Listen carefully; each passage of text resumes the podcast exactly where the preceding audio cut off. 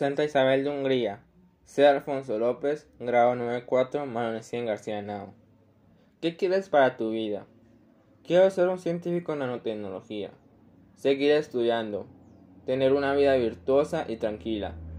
Tener estudios y conocimientos en diversos campos. Y aportar en el ámbito científico. ¿Qué es lo que realmente quieres lograr en tu vida? Cumplir mis metas, tener una vida más tranquila con conocimiento siempre estar aprendiendo y servir a mis ideales.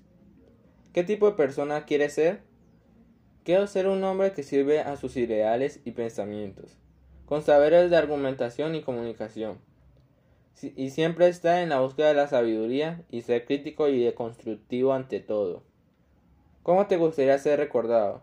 Me gustaría ser recordado en el ámbito científico, como un destacado científico en nanotecnología. ¿Cuál sería tu vida si nunca cambias cambia la forma en la que estás actuando en ese momento.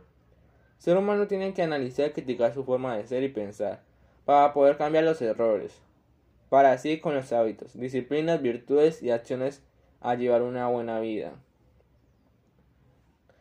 Una de mis anécdotas que me haya marcado, que me haya marcado es ahorré mucho para poder comprarme un libro que tanto quería.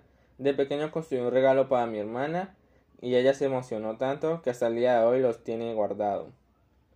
Dos enseñanzas que me dejó mi madre y mi padre fueron mi padre siempre me enseñó con, sus acciones a ser responsable y, a trabajador, tener disciplina y mi madre me enseñó a ser una persona con valores y virtudes y ser organizado y comprensivo.